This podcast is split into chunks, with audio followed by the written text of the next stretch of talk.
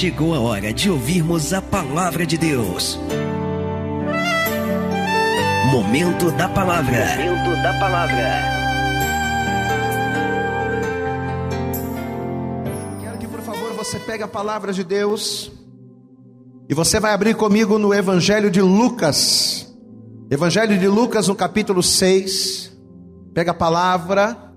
Eu acredito que Deus já ministrou o teu coração através da adoração, através do louvor, através dessa introdução que nós demos. Mas Deus ele tem mais para você. Pega a palavra, por favor, faça isso. Evangelho segundo escreveu Lucas, capítulo de número 6. Veja o que a Bíblia vai nos dizer aqui, Lucas, capítulo 6, a partir também do versículo 6, diz assim a palavra de Deus, preste total atenção agora.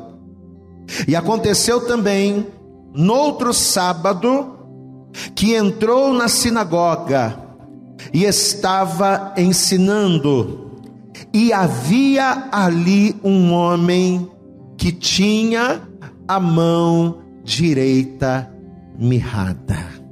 Amém. Jesus ele vai estar trazendo uma ministração, Jesus ele vai entrar na sinagoga e ele vai pregar a palavra, a mesma palavra que você está ouvindo, você está ouvindo também a palavra de Deus, e Jesus ia fazer a mesma coisa. E quando Jesus ele está ali ministrando a palavra, dentro daquele lugar havia um homem que precisava ser restaurado, que precisava da cura, que precisava da restauração que só Jesus poderia dar. E a primeira coisa que esse homem vai fazer vai ser ouvir aquilo que Jesus vai pregar. Jesus vai curar, vai. Jesus vai restaurar, vai, porque não é impossível pra, para o Senhor, não é impossível para Deus, não é impossível para Cristo. Ele vai restaurar. Mas a primeira coisa que esse homem vai fazer vai ser ouvir a palavra. Você já está ouvindo a palavra agora, só de você acessar nesse vídeo, só de você estar ligando aí, está nos ouvindo, nos vendo, você já está ouvindo a palavra, você já está indo no caminho certo, você já está indo bem. Mas Jesus, dentro dessa ministração, ele vai nos trazer ensinamentos valiosos. Amado, entenda: se você nesta noite tomar posse disso que nós vamos pregar aqui, você nunca mais vai sofrer. Você nunca mais vai ser enganado, roubado ou ludibriado por Satanás. Não. Eu vou ler de novo. Estamos em Lucas 6, verso 6. E aconteceu também, no outro sábado, que entrou na sinagoga e estava ensinando, e havia ali um homem que tinha a mão direita mirrada. A mão direita. A mão direita, a mão do trabalho, a mão da força. É ou não é verdade?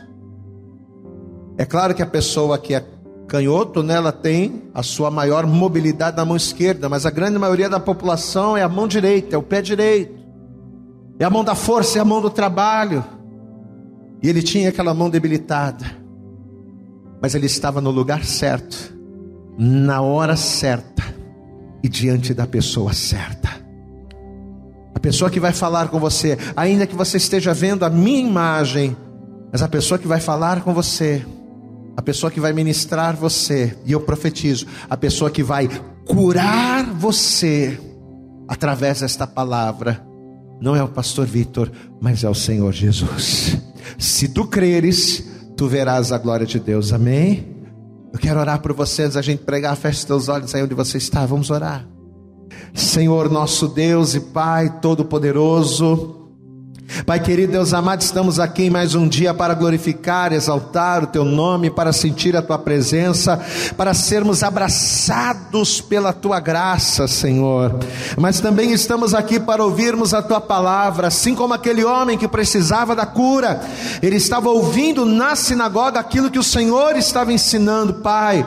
Essa pessoa que acessou nesse vídeo, essa pessoa que está nos vendo ou nos ouvindo, ó Pai, ela está também ouvindo a Tua palavra, a palavra que cura, que restaura, que nos ensina aquilo que precisamos fazer para vermos o manifestar, o agir da tua graça e da tua glória. Por isso, em nome de Jesus, vem falando conosco nesta hora, Deus. Jogue por terra todos os impedimentos e barreiras e obstáculos que tentarem se opor a esta ministração.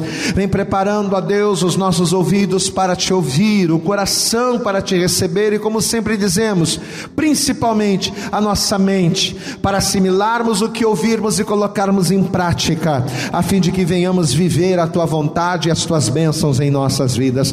Em nome de Jesus, fala conosco nesta hora, pois os teus servos, cada um de nós, estamos aqui para te ouvir em nome de Jesus. É o que te pedimos e desde já te agradecemos e que assim seja feito. Amém, Jesus. E graças a Deus. Amém. Você sabe que a primeira coisa que veio à minha mente quando eu li esse texto foi pesquisar acerca da palavra deficiência. Porque o texto se refere a um homem que tinha a sua mão mirrada. Então, o texto ele está se referindo diretamente a um homem que tinha uma deficiência no seu corpo. E a primeira coisa que o Espírito Santo me despertou foi descobrir o significado dessa palavra, deficiência. segundo aquilo que nós pesquisamos, segundo aquilo que nós vimos, deficiência é o termo usado para definir a ausência ou a disfunção de uma estrutura psíquica, fisiológica ou anatômica.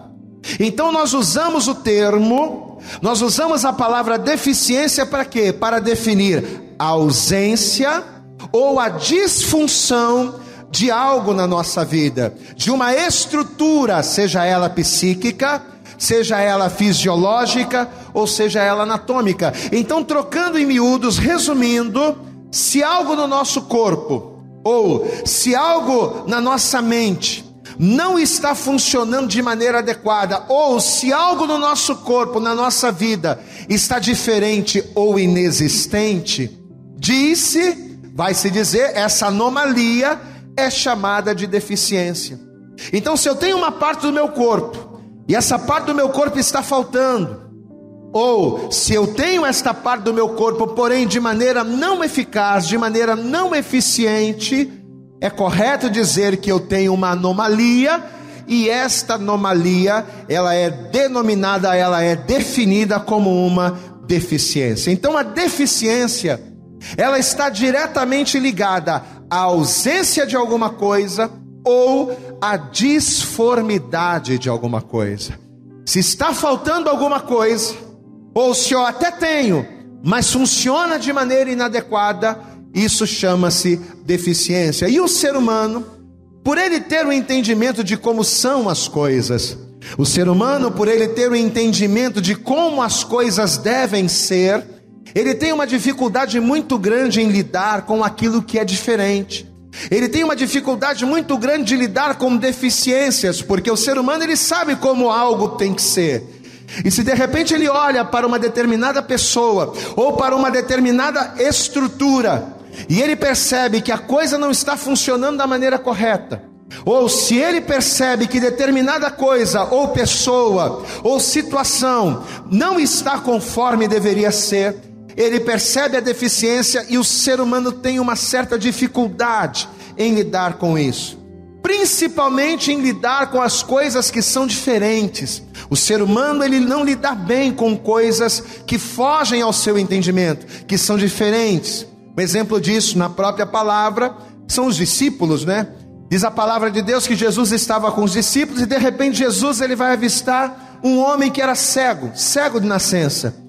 E de repente, quando os discípulos percebem aquela deficiência, ou seja, aquela anomalia visual que aquele homem possuía, os discípulos imediatamente vão olhar para Jesus e vão dizer: Senhor, mas quem foi que pecou? Olha só, quem foi que pecou para que esse homem nascesse desta forma? Foi ele ou foram os seus pais para que ele nascesse assim?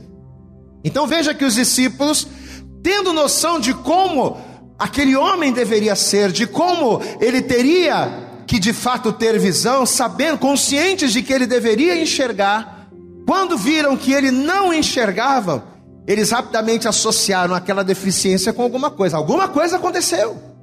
Porque não era para ele nascer sem enxergar, não era para ele nascer sendo cego. Então aqueles homens rapidamente, os discípulos, né, rapidamente procuraram em Jesus uma resposta para aquela anomalia. E por que isso? Porque o ser humano, por ter o entendimento de como as coisas devem ser, ele tem uma dificuldade muito grande em lidar com aquilo que é diferente, principalmente com anomalias, principalmente com deficiências. Tanto é que em muitos casos, não só os outros, mas às vezes as próprias pessoas, porque às vezes a gente fala de deficiência, a gente fala de diferença, e a gente às vezes fala até de um certo preconceito que as pessoas têm, mas às vezes a gente fala se referindo aos outros.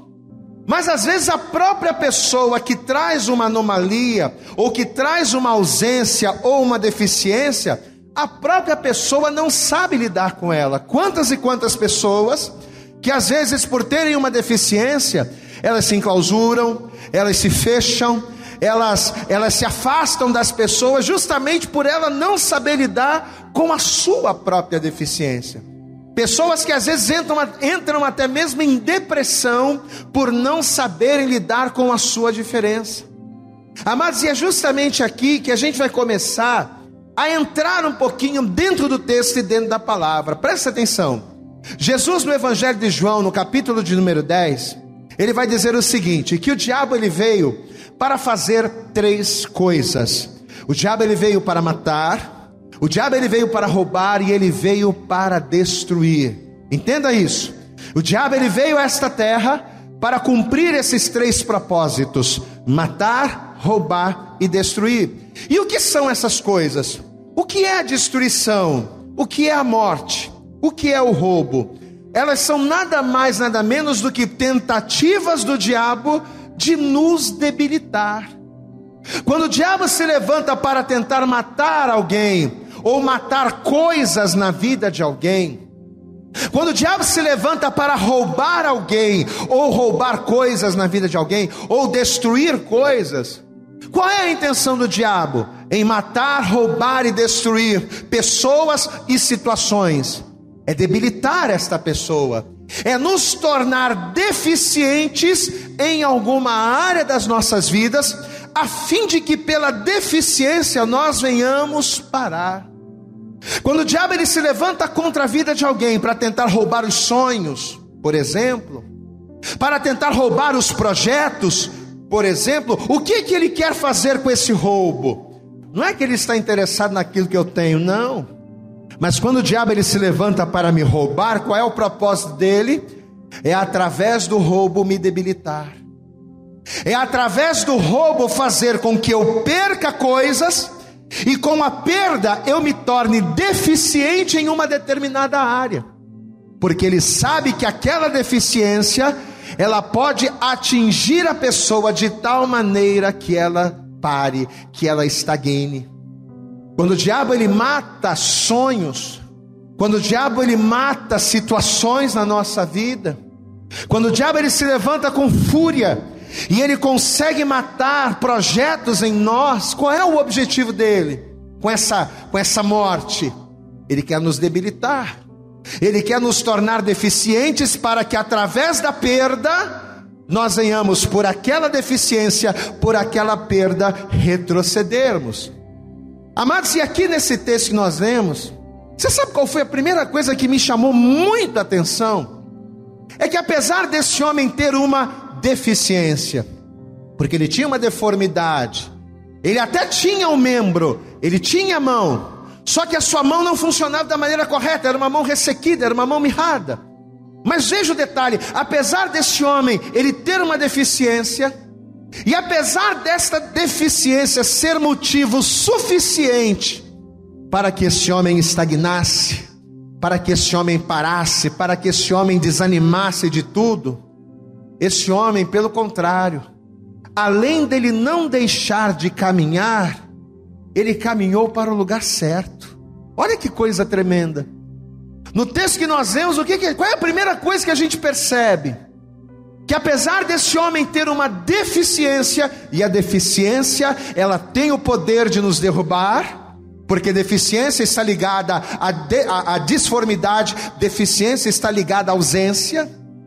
Então, quando nós temos disformidades ou quando nós temos ausências de coisas, a tendência é pararmos, mas apesar disso, esse homem não se deixou abater pela sua deficiência, esse homem não se deixou abater pela situação atual, Esse homem não se deixou abater pela sua condição, mas ao invés de se abater e se afastar, este homem caminhou para a sinagoga.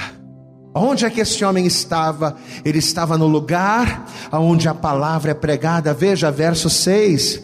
E aconteceu também no outro sábado que entrou na sinagoga e estava ensinando, e havia ali na sinagoga, no lugar onde Jesus estava, um homem que tinha a mão mirrada. Glória a Deus, meu irmão. Olha aqui para mim, talvez você está aí do outro lado me vendo.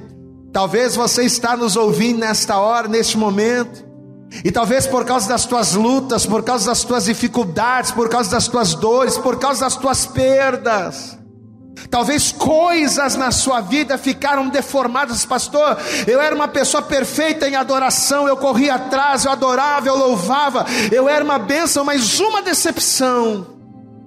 Uma situação adversa que eu passei, uma decepção que eu sofri, acabou gerando em mim, no meu coração, nos meus sentimentos, deficiências, perdas, disformidades das quais eu nunca mais me levantei. Amado, talvez nesse momento eu estou aqui falando com pessoas que seja por causa do pecado, que seja por causa da decepção, seja pelas situações da vida, talvez eu estou falando aqui com pessoas deficientes. Não apenas deficientes no corpo, mas deficientes na alma, nos sentimentos, nas emoções. E talvez a tua deficiência até seja motivo para você viver chorando, mas olha que coisa tremenda. Apesar de você ter todos os motivos para chorar, você está com, com o teu computador ligado, você está com o teu smartphone ligado, você está vendo, você está ouvindo essa pregação, você está ouvindo a palavra do Senhor, assim como aquele homem estava no lugar certo diante de Jesus, nesta hora, mesmo com todas as tuas lutas, você está diante daquele que pode curar, e aquele que pode te curar é Jesus Cristo. Você pode dar glória a Deus aí? Aleluias! Eu glorifico a Deus, sabe por quê, meu amado? Porque mesmo tendo todos os motivos para parar, imagina você com a mão direita mirrada. Ele não podia segurar, ele não podia trabalhar, ele não podia fazer nada porque ele tinha sua mão direita impossibilitada de servir. Ele poderia dizer: Ah, o meu mundo acabou. Ah, eu não sou mais ninguém, não vou mais conseguir nada, não vou mais fazer nada. Eu sou um inválido, eu sou um imprestável. Porque é isso que o diabo fala. Quando ele consegue, através do roubo, através da perda, ou através de situações, nos tornar deficientes. É isso que o diabo faz. Ele quer colocar na nossa cabeça que acabou tudo. Esse homem, ele poderia se entregar mas ao invés de se entregar, não, sabe o que ele fez? Eu vou para a casa de Deus eu vou para a casa dos, eu vou ouvir a palavra do Senhor. Amado, ele se colocou diante daquele que era poderoso para abençoá-lo. E nesta hora, ao estar com o teu computador ligado, ao estar aí sintonizado com a gente no YouTube ou ouvindo essa mensagem, você está diante daquele cujas portas do inferno não vão prevalecer. Levanta a tua mão, abra a tua boca aí na tua casa e glorifique a Ele, porque se tu creres, tu verás a glória de Deus. Aleluia. Esse homem tomou uma atitude muito boa. Mas deixa eu dizer uma coisa para você: apesar desse homem, preste atenção, apesar desse homem ter todos os motivos para se deprimir, para se prostrar, ele estava na igreja, glória a Deus. A gente só não está na igreja por causa da pandemia, mas você está aí do outro lado. A tua casa virou a igreja, virou a sinagoga. Glória a Deus, amado. Você está diante de Jesus, porque você está ouvindo a palavra. Você está diante da. Quando nós nos colocamos diante da palavra, nós estamos nos colocando diante de Jesus. Então esse homem não se deixou abater pelas situações e se colocou diante de Jesus. Ok. Só que vamos entender uma coisa importante. Apesar desse homem ter caminhado para o lugar certo, porque ele estava na sinagoga, ele não se deixou abater pela condição, mas apesar disso, Jesus vai dar a ele, quando ele estava ali diante dele, diante, diante do Senhor, Jesus vai dar a esse homem três conselhos. Jesus vai dar a esse homem três ordens que vão nos levar a entender que apesar de estarmos diante de Cristo ser algo bom e importante, estar diante de Jesus não é o suficiente. Entendo o que o pastor vai dizer. Aonde é que esse homem estava? Na sinagoga. E ao estar na sinagoga, aonde é que ele estava? Ele estava diante de Jesus. Legal, muito bom. Ele não poderia estar em melhor companhia, ele não poderia estar em melhor lugar.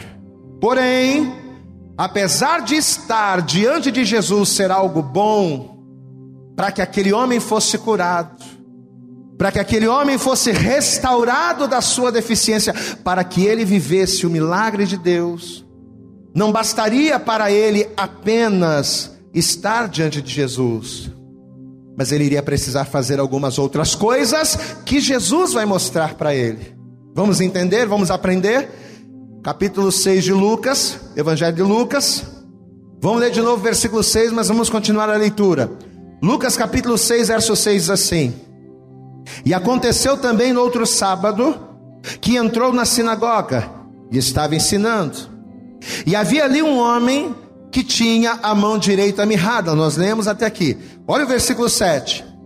E os escribas e fariseus observavam-no se o curaria no sábado para acharem do que o acusar. Verso 8. Mas ele bem conhecia os seus pensamentos e disse ao homem que tinha a mão mirrada: Qual vai ser a primeira coisa que Jesus vai dizer para aquele homem? Jesus vai dizer a ele: levanta-te e fica em pé. Amém? Presta atenção. Aquele homem estava onde? Na sinagoga. E ao estar na sinagoga, ele estava onde? Ele estava diante de Jesus. Glória a Deus. Uma vez diante de Jesus, o que, Jesus vai dizer para ele? Qual vai ser a primeira coisa que Jesus vai falar para ele? Jesus vai dizer para ele: Levanta-te fica de pé. Ei, você que está com a tua deficiência, com os teus problemas, com as tuas lutas. Você que está aí todo frustrado, todo cabisbaixo, todo caído. Levanta-te. Esta vai ser a palavra que Jesus vai dar. A primeira coisa que Jesus vai dizer para aquele, a primeira ordem. Porque Jesus não está dizendo para ele, levanta por favor, não. Jesus não está fazendo um pedido, levanta-te, é uma ordem. Levanta-te e se coloque de pé. O que, que a gente entende por isso? A gente entende que ao Jesus dizer para ele: Levanta-te, Jesus estava requerendo daquele homem uma atitude. Guarde isso, primeira coisa. Primeira coisa que eu preciso ter para que estando diante de Jesus a minha vida mude. Eu preciso ter atitude. Você sabe que tem pessoas que, apesar de estarem na igreja, de se batizarem nas águas, apesar de conhecerem e até servirem a Deus, são pessoas que não têm atitude vencedor. Amado, tem muitas pessoas dentro da igreja, pessoas que conhecem a palavra, pessoas que sabem que Deus é poderoso, que sabem que na presença do Senhor são mais que vencedores, mas não tem atitude de vencedor. Pessoa está na igreja, mas parece um derrotado. A pessoa vive andando de cabeça baixa. Você pergunta para a pessoa: e aí, meu irmão, como é que você está? Tudo bem? Ah, meu, você não sabe que a, a pessoa só conta derrota.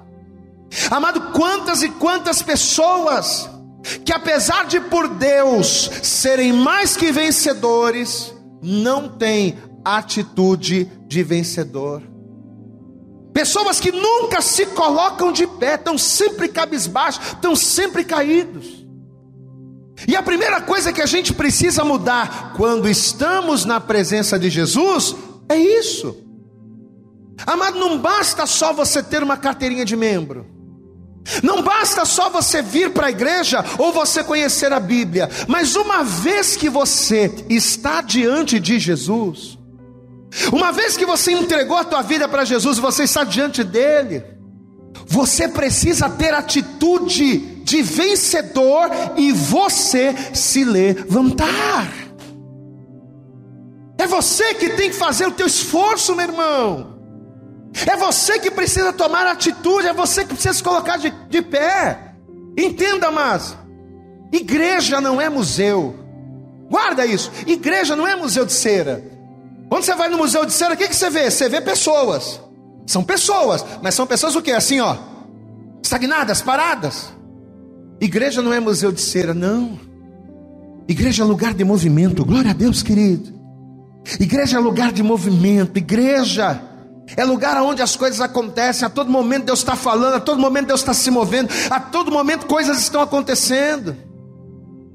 E se a pessoa fica parada no tempo, se a pessoa não busca, se a pessoa não vai, se a pessoa não se levanta, ela só fica esperando pelas coisas acontecerem e a pessoa não se levanta, a pessoa não age. Amados, as reações que nós esperamos que aconteçam na nossa vida são fruto de ações. Toda ação gera uma reação, mas se eu não ajo, como é que as coisas vão acontecer? E esse é o problema.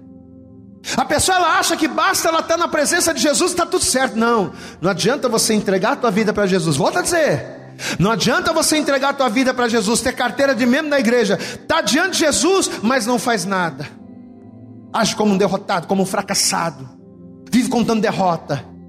Das coisas do ah, pode ser que eu consiga, ah, mas sei lá, poxa, eu sei que Deus é na minha vida, ah, mas é tão difícil, eu acho que aquele, aquele emprego não é para mim, ah, eu acho que aquela situação eu não vou vencer, não, amados. Está que nem os espias, que Moisés deu ordem para, para eles espiarem a terra, e quando eles voltaram, eles disseram: Olha, Moisés, a terra é muito boa, terra que manda leite e mel, o fruto é muito bom. Ah, mas a gente não pode tomar posse, não. A gente não pode tomar posse, Moisés, porque os homens daquela terra são gigantes, são homens fortes, e nós, aos seus olhos, somos como gafanhotos. Como é que pode um servo de Deus, que serve ao Deus vivo e todo-poderoso, se ver como um gafanhoto diante de um problema? Amado, por maior que seja o teu problema, por mais difíceis que sejam as tuas questões, por mais sérias que sejam as tuas deficiências, você serve a um Deus Todo-Poderoso, que é maior do que qualquer problema, do que qualquer situação. E se Deus é com você, o que, que a palavra diz, gente? Se esse Deus que é grande, que é tremendo, que é poderoso, se Ele é com você, quem será contra você? a enfermidade, Hã? A doença, a depressão, a mentira. Se nós servimos a um Deus poderoso, é Ele que garante, amado. Mas os espias, apesar de serem maiorais, maiorais de cada tribo do povo de Israel, que era menina dos olhos de Deus, eram maiorais, mas não tiveram atitude maioral tiveram atitude de rato, tiveram atitude covarde, estavam diante de Deus, faziam a obra de Deus porque estavam à frente de cada tribo, mas no momento da adversidade não, não tinham atitudes de servos vencedores. Você sabe que a gente tem o hábito, um mau hábito, diga-se de passagem. Nós temos um mau hábito de dizer assim: Ah, eu quero buscar Deus porque Deus vai me levantar, pastor. Sabe por que eu quero estar na igreja, pastor? Porque eu sei que se eu estiver na igreja, Deus vai me levantar, Deus vai me erguer. Amado, aprenda isso e nunca mais repita isso. Aprenda o que você escute e aprenda. Não é assim que a coisa acontece. Aprenda. Em nenhum lugar da Bíblia, e você pode procurar, em nenhum lugar da Bíblia você vai achar escrito que Deus ou que Jesus levantou alguém. Você pode procurar o quanto for, você não vai encontrar nenhum lugar dizendo Deus levantou. Pegou a pessoa caída, Deus levantou sim, no sentido de escolher. Agora, no sentido de você pegar a pessoa que está caída você não vai encontrar em nenhum lugar que Deus ou Jesus levantou alguém. Você não vai encontrar, não. Nenhum coxo foi levantado por Jesus. Nenhum paralítico foi levantado por Jesus, não, nenhum. Você sabe o que Jesus fazia para curar o coxo? Ele chegava, o camarada estava lá, né? Todo torto, coxo. O que, que Jesus falava? O que, que Jesus fazia? Jesus liberava uma palavra. E qual era a palavra que Jesus liberava? Jesus dizia para o coxo: Levanta-te e anda. Aí o que, que acontecia? Não era Jesus que pegava na mãozinha, não. Jesus liberava a palavra, depois que a palavra era liberada, a pessoa, de posse da palavra que Jesus liberou, ela se levantava e ela andava. Você entende a importância da atitude? Você entende a importância de você ouvir a palavra e agir mediante a palavra que você está ouvindo? A mesma coisa acontecia com o paralítico. Uma vez que Jesus liberava a palavra, Jesus ia lá o paralítico, Jesus dizia: Levanta, toma a tua cama e anda. Jesus não pegava o camarada no colo, não. Jesus liberava a palavra. E Ele está liberando a palavra hoje sobre a tua vida. Você toma após isso? Você sabe o que, está acontecendo aqui nesse momento? Você está diante de Jesus, porque a palavra está sendo pregada e Jesus é a palavra. Jesus está, você está diante de Jesus, Jesus está liberando a palavra. Agora, se você tomar posse, ao tomar posse, o que, que você tem que fazer? Você tem que tomar a cama. Você tem que levantar a atitude. Você sabe por que, que é importante você estar cultuando a Deus num culto online como esse? Você sabe por que, que é importante você estar na igreja, né? quando essa pandemia acabar. Porque as pessoas dizem: Ah, eu não preciso estar na igreja, não, pastor. Eu não preciso estar na igreja. Eu sou o templo de Deus. Deus fala comigo. Mas você sabe por que é importante você estar na igreja? Nesse período de pandemia. Você sabe por que é importante você cultuar online? Porque quando você está na igreja, ou quando você cultua a Deus, você ouve a palavra. Mas não qualquer palavra. Você ouve a palavra de vitória da parte do Senhor. Glória a Deus, amados. Você ouve a palavra de vitória a palavra que nos coloca de pé, a palavra que mexe com os nossos brios, a palavra que entra entre as nossas juntas e as nossas medulas e ela produz, ela faz com que a gente venha agir. Palavra que nos mostra o caminho, a palavra que nos ensina o que fazer, ela só sai daqui, é do altar. Você até pode ler a Bíblia, meu irmão, mas é quando você está na igreja que Deus ele libera a revelação. Você pode ler a Bíblia de capa a capa, mas a revelação é quando você participa de um culto assim. Olha quanta revelação Deus está trazendo no teu coração. Coisas que talvez você já leu, releu e não enxergou. A gente está pregando no Evangelho, uma palavra simples, o homem das mãos mirradas. Mas olha quanta revelação. Por quê? Porque você não está em qualquer lugar, você não está diante de qualquer pessoa, você está diante de Jesus. Glória a Deus, amado. É igual o homem da mão mirrada. Ele não estava em qualquer lugar, ele estava na sinagoga e ele estava diante de Jesus. Mas não basta só isso. Ao estar na sinagoga, ao estar diante de Jesus, ao ouvir a palavra, eu tenho que tomar uma atitude. Lembra do céu que a gente falou no início? Os discípulos viram o cego perguntaram para Jesus: Jesus, vem cá, quem pecou? Foi ele ou seus pais para que nascesse assim? Aí Jesus vai continuar desenrolando o mistério lá, né? Jesus vai dizer: olha, não foi nem ele que pecou, nem os seus pais, mas foi assim para que o nome do Senhor fosse glorificado. Aí aquele cego vai chegar até Jesus, Jesus vai dar uma ordem para ele. O cego foi até Jesus, dá glória a Deus aí, meu irmão, porque ele estava diante de Jesus, você também está diante de Jesus, igual o homem da mão mirrada, todo mundo diante de Jesus. Quando aquele cego chegou diante de Jesus, o que, Jesus fez?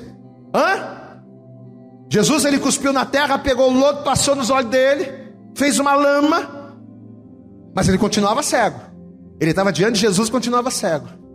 Aí Jesus liberou uma palavra sobre ele, igual você está recebendo uma palavra nessa noite, nesse dia, nessa tarde. Eu não sei que hora você está vendo ouvindo. E aí Jesus liberou a seguinte palavra: Você vai fazer o seguinte agora. Você vai sair daqui de onde você está. E você vai lá no tanque de Siloé. O tanque de Siloé que quer dizer enviado. Você vai até o tanque de Siloé. Quando você chegar lá, você vai lavar o teu rosto. E quando você lavar o teu rosto e que essa lama sair junto com essa lama, com a água do tanque, você vai ser curado. Amém? Mas não era a água do tanque. Você sabe que tem gente que tem essa mania, né? Tem igreja que tem essa mania. Ah, vou pegar água, a água ungida. Meu Deus do céu, como é que você unge a água? Mas vamos lá. Ah, vai pegar a água ungida do tanque Siloé. Não é a água, meu irmão. Não é a água. Não é o tanque. Não é a fonte. É a atitude que você toma mediante a palavra que você recebe da parte do Senhor. Glória a Deus. Aquele homem, mesmo cego, com os olhos cheios de lodo, ele vai até o tanque. Ele obedeceu, ele ouviu a palavra e tomou posse dela. Não, Jesus mandou eu ir, então eu vou lá. Ele diz a Bíblia que quando ele chega dentro do tanque, e que ele molha o rosto, e que ele começa a tirar aquela lama dos seus olhos, os seus olhos se abrem, e ele começa a enxergar. Ele era um deficiente, igual o homem da mão mirrada. Ele era um deficiente também, faltava visão. E Jesus o curou, mas curou como? Pegando no colo? Não. Jesus só liberou uma palavra. Coube ao cego tomar posse da palavra que recebeu e ter atitude. Olha para mim aqui, ó, entenda se ele não se levantasse pelas suas próprias forças, se ele não andasse até o tanque que Jesus mandou, se ele não vencesse as dificuldades do trajeto, confiando na palavra que ele recebeu, e se ao confiar na palavra, vencendo as, as dificuldades, se ele não lavasse os seus olhos como Jesus havia mandado, nada teria acontecido. Da mesma forma que nada vai acontecer na sua vida. Da mesma forma que nenhuma deficiência vai ser curada. Da mesma forma que nenhuma situação adversa vai ser vencida. Se você ficar chorando, murmurando, reclamando, se deprimindo, esperando que Deus te levante.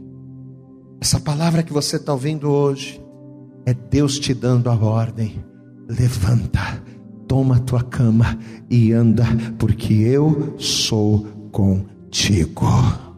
Então a primeira coisa que Jesus fez, o homem estava diante de Jesus. Vamos voltar lá para o homem da mão mirrada. O homem estava diante de Jesus, legal. Mas diante de Jesus, qual era a primeira coisa que ele tinha que fazer? Ter atitude. Porque a primeira coisa que Jesus falou para ele foi: levanta-te, levanta. Aí Jesus vai dar a segunda ordem. Vamos voltar para o texto, Lucas 6, volta aqui. Lucas capítulo 6, versículo 8, diz assim: presta atenção. Mas ele, Jesus, bem conhecia os seus pensamentos, o pensamento dos escribas e fariseus que estavam ali querendo murmurar porque era dia de sábado. Jesus sabia, vamos lá. Mas ele bem conhecia os seus pensamentos e disse ao homem que tinha mão mirrada: Levanta-te e fica em pé no meio. Glória a Deus. Olha a segunda revelação aqui. Levanta-te. Jesus está dando a ordem. Fique em pé. Ok. Mas levanta-te e fique em pé aonde?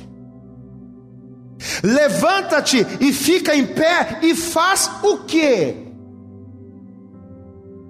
Porque se levantar e se colocar de pé é uma atitude, ok. Mas eu preciso definir. Eu vou me levantar para quê? A gente se levanta para quê? Para fazer alguma coisa. Aí Jesus está dizendo aqui, ó.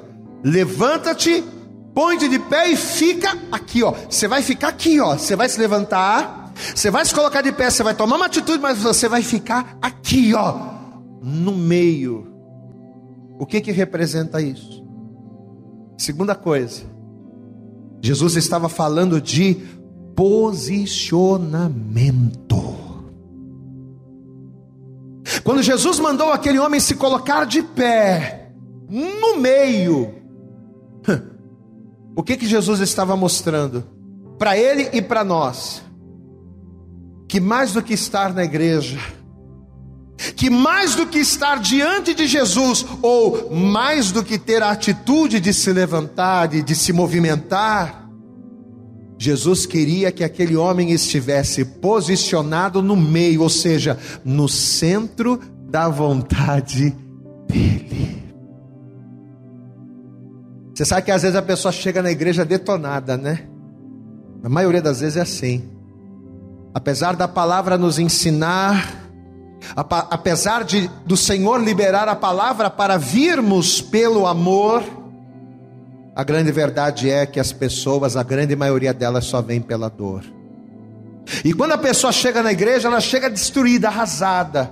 Aí o que, que acontece? Deus está liberando palavra, né? Deus está ensinando. Como a gente tá, como você está aprendendo aqui, ó.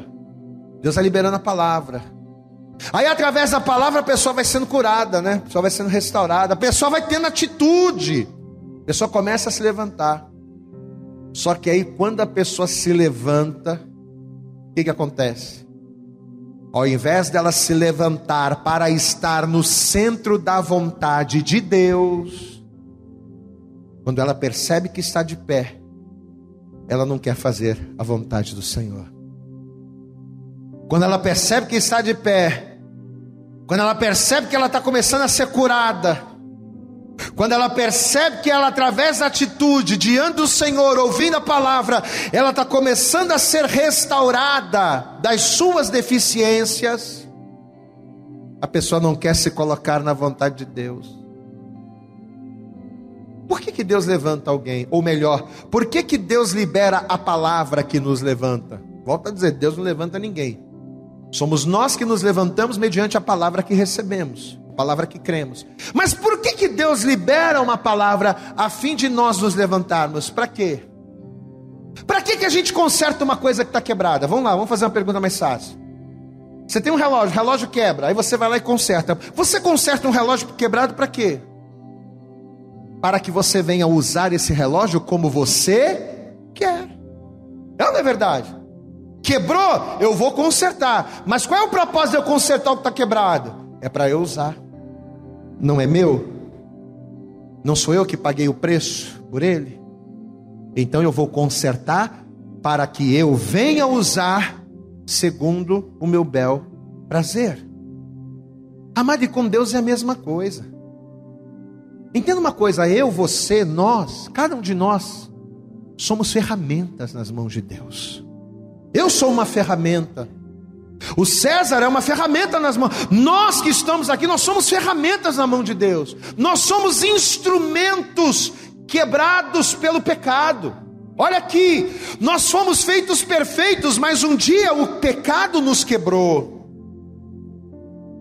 O violão do César é bonitão, eu gosto do som do violão do César afinadinho, mas um dia eu fui um violão desafinado. Porque o pecado quebra. O, que, o pecado quebra a natureza, tira a essência. Um dia eu fui um instrumento desafinado, quebrado. Aí o que, que Deus ele faz quando a gente está quebrado? Ele vai lá e conserta a gente. Ele vai lá e restaura a gente, né? Ele libera a palavra, porque é a palavra que faz eu ter atitude. E quando eu recebo a palavra e tenho atitude, eu vou sendo consertado, eu vou sendo restaurado, eu me coloco de pé. Mas eu me coloco de pé para quê? Hã? Não é para você sair fazendo o que você quer da vida, não, meu irmão. Deus nos restaura, nos conserta com uma missão: servi-lo. Amém? Você sabe por que, que Deus consertou os meus vícios? Você sabe por que, que Deus me limpou pela palavra, tirando os meus maus hábitos? Você sabe para que, que Deus ele tira os vícios, ele tira os males, ele nos restaura? Sabe para quê? Para que nós venhamos servi-lo segundo aos seus propósitos, para estarmos no centro, posicionados no centro da sua vontade. O que, que Jesus ele disse para o homem das mãos mirradas? Levanta-te e fique em pé aqui, ó, no centro, no meio. Só que é aí que mora o problema, meu irmão. Porque quando a pessoa começa a melhorar, é aquilo que a gente acabou de dizer. Quando o instrumento começa a ficar afinadinho, você bate ali e sai aquela nota bonita, pois é. Quando o relógio está consertado, quando o instrumento está bonitinho, Ao invés da gente ficar de pé na posição que Deus quer, fazendo o que Deus quer, a pessoa quer fazer as suas próprias vontades. A pessoa até vem para a igreja. Não estou dizendo que a pessoa não vem, a pessoa até vem para a igreja. A pessoa até está diante de Jesus, lembra? O homem da mão mirrada estava diante de Jesus, mas só isso não era suficiente, ele tinha que fazer coisas. A gente até vem para a igreja, a gente até está na presença de Jesus.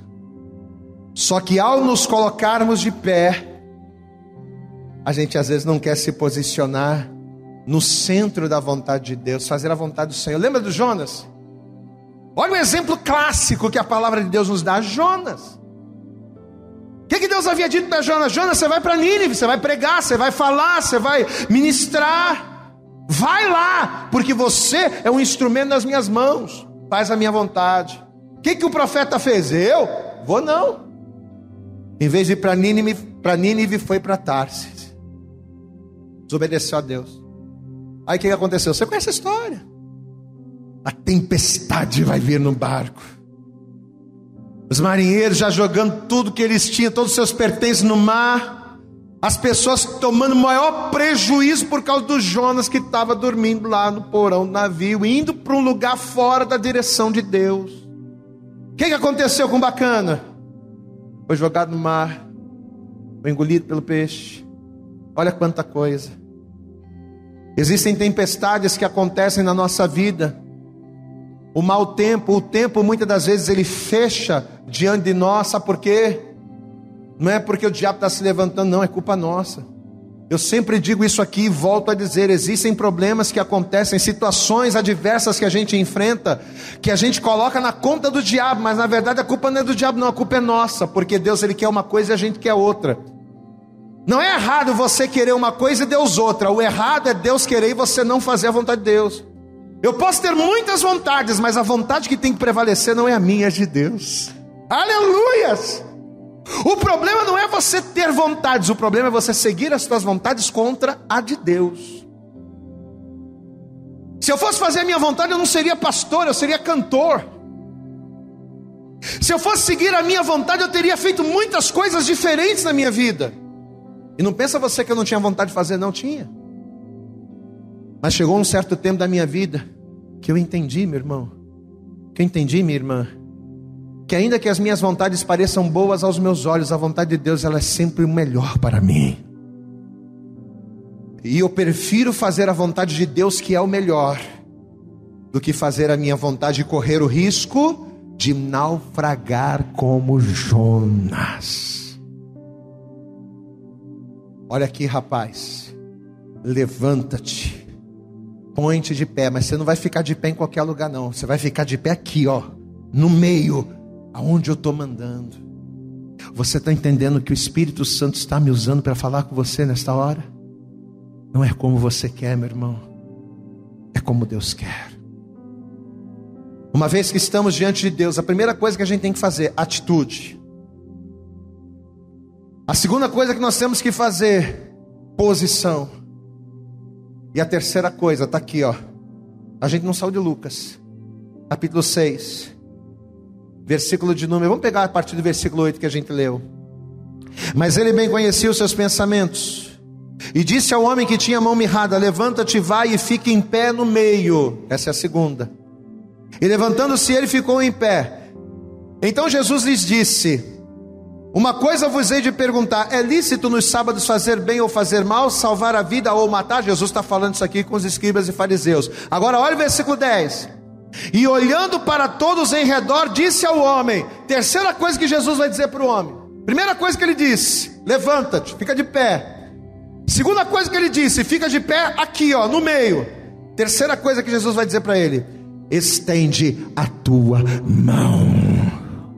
Oh glórias!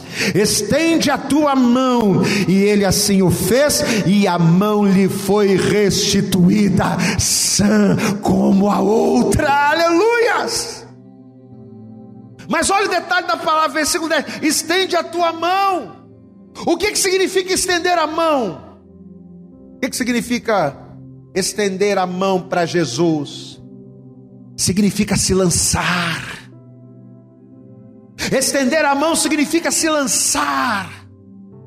Estender a mão significa crer que se lançando nele, o sobrenatural vai acontecer.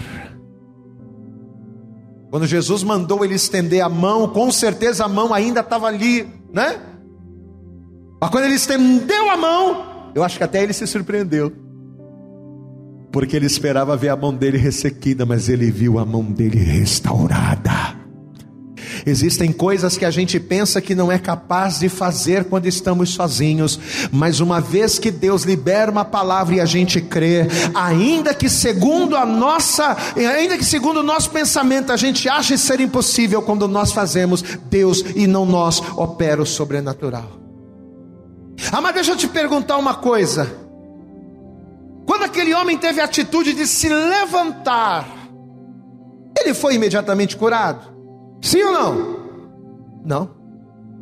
Primeira coisa que ele fez diante de Jesus: levanta. Ele se levantou, mas se levantou como? Ainda tinha uma deficiência ali, ainda tinha um problema. Ele se levantou, mas nem por isso foi curado. Quando ele se levantou e se colocou no centro, na posição, ele foi curado? Sim ou não? Também não.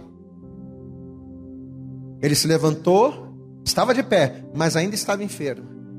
Ele se colocou na posição, estava no centro da vontade de Deus, mas ainda estava com problema. Só que o detalhe é que apesar destas duas atitudes, apesar dessas duas coisas, atitude e posicionamento, o prepararem, estarem ali, apesar de ele ter tomado essas duas atitudes e ele ainda não ser curado, essas duas atitudes o prepararam para que ele vivesse o sobrenatural. Você entende isso?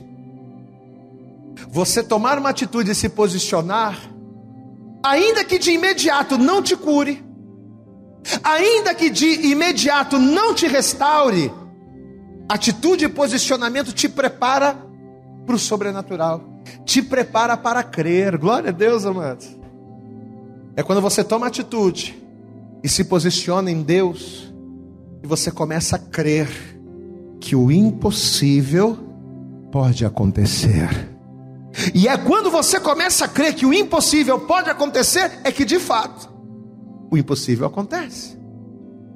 Então, tomar atitude e se posicionar, não resolveram de imediato, mas prepararam ele, prepararam a sua vida, prepararam o seu espírito, para que ele tivesse a fé suficiente de estender a mão e viver o sobrenatural.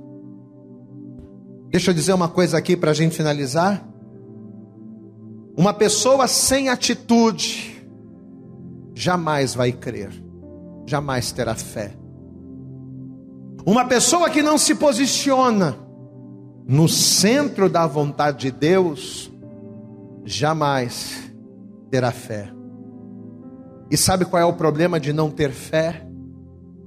É que sem fé, não é que é difícil, não é que é complicado.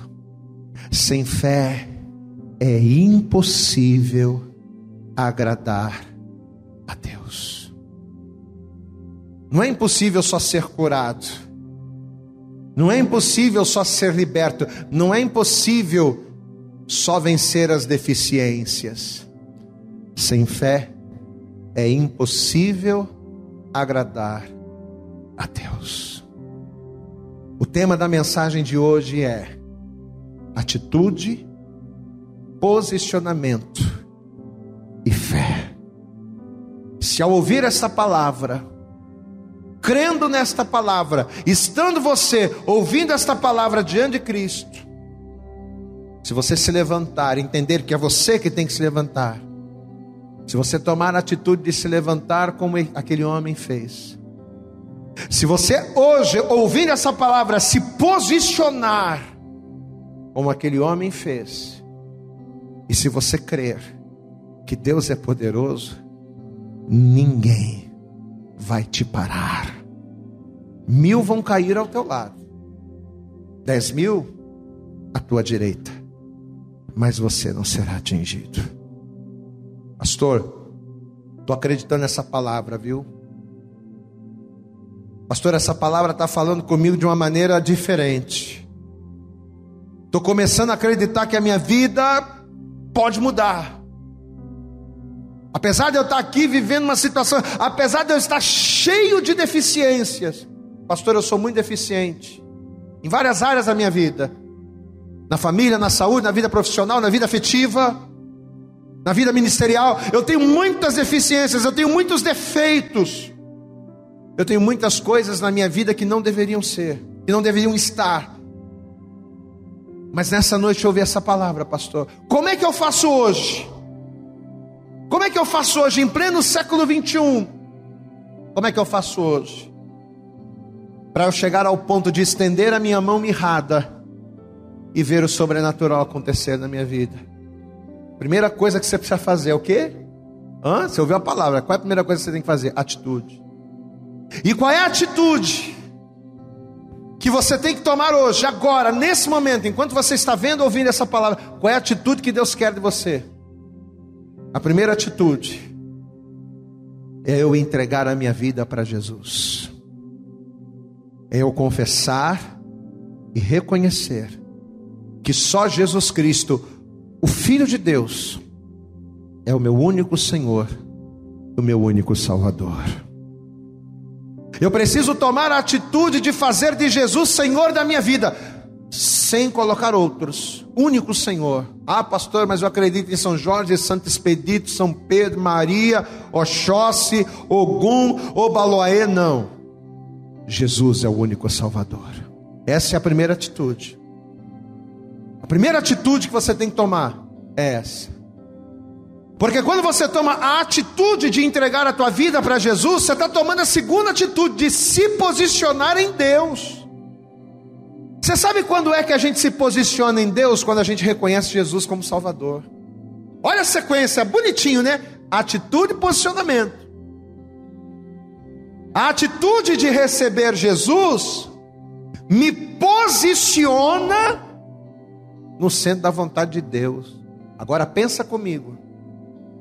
Se você toma a atitude de receber Jesus e se posiciona em Deus, amado, ouvindo uma palavra como essa, estando diante da palavra constantemente, você vai viver muitos milagres e bênçãos da parte do Senhor por meio da fé. Mas tem que fazer isso. Pastor, eu nunca entreguei minha vida para Jesus. Nunca confessei Jesus numa igreja evangélica, porque eu achava que não precisava. Achava que bastava ter Deus no coração e está tudo certo. Nunca ouvi uma palavra como essa, mas hoje eu estou ouvindo a palavra. Hoje eu estou diante de Jesus por intermédio da palavra. E ao estar diante de Jesus por intermédio da palavra, eu estou entendendo qual é a atitude que eu tenho que tomar. Eu tenho que me levantar como o homem da mão mirrada se levantou. Mas me levantar significa confessar Jesus, então eu quero Jesus. Você que está me vendo, você que está me ouvindo, você quer tomar a atitude de entregar a tua vida para Jesus? Então, aonde quer que você esteja, de onde quer que você esteja me vendo, me ouvindo, coloque a tua mão sobre o teu coração agora. Pastor, eu sou desviado, como é que eu fico? Um dia eu entreguei vida, a vida para Jesus, um dia eu confessei Jesus, batizei nas águas, caminhei, fiz a obra, era obreiro, era diácono, presbítero, fui pastor, evangelizava, eu pregava, eu era uma bênção, mas me afastei do caminho. E ao me afastar do caminho, pastor, eu comecei a ser roubado. Lembra que a gente falou? O diabo veio para matar, roubar e destruir. E quando ele destrói coisas, quando ele rouba coisas, quando ele mata situações, ele quer causar o que? Deficiências em nós, para nos parar, nos paralisar. Talvez você, por se afastar do caminho, se tornou uma pessoa deficiente, a ponto de você estagnar, parar e não haver nada que faça você seguir adiante. Pastor, eu estou parado na vida, eu estou parado na vida, minha vida está estagnada. Pois é, a ordem de Jesus para você nesta hora é: levanta e fique em pé, no centro da minha vontade atitude e posicionamento para que através da fé você venha vencer. A atitude, entregar a vida para Jesus. E ao receber Jesus, se posicionar no centro da vontade de Deus. Eu estou afastado, pastor. Então você tem que voltar para Jesus. Quer voltar para Ele agora? reconhece que precisa voltar para Ele agora, quer tomar essa atitude, quer se posicionar, então aí onde você está, coloque a tua mão sobre o teu coração também. Todos fechem os olhos. Você que está recebendo pela primeira vez, você que está se reconciliando, feche os teus olhos. E com seus olhos fechados, ore comigo dizendo assim: Senhor meu Deus, e Senhor meu Pai, neste dia, nesta hora, eu reconheço que eu sou aquele homem da mão mirrada. Eu sou aquela pessoa que se tornou deficiente por causa do pecado. O pecado me destruiu, o pecado me jogou no chão. Mas nesta hora, ao estar diante de Jesus, por meio da palavra, eu quero fazer aquilo que este homem um dia fez. Eu me posiciono agora, tomando a atitude de confessar, de receber e reconhecer Jesus Cristo como meu único Senhor e único Salvador. Toma, Jesus, a partir de agora, a minha vida em tuas mãos, pois eu te recebo e me coloco por meio da fé no centro da tua vontade. Escreva, Jesus, o meu nome, diga isso, escreva, Jesus, o meu nome no livro da vida e me abençoe para a glória do teu nome. Continua com os teus olhos fechados. Senhor nosso Deus e Pai Todo-Poderoso.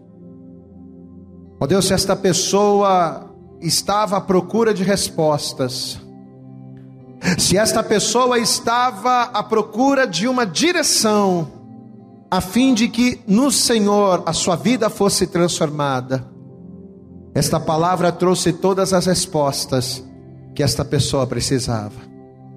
Ó Deus, a primeira coisa que temos que fazer é tomar a atitude de nos levantarmos, para levantados em Ti, diante do Senhor, pela Tua palavra, nos posicionarmos em Deus.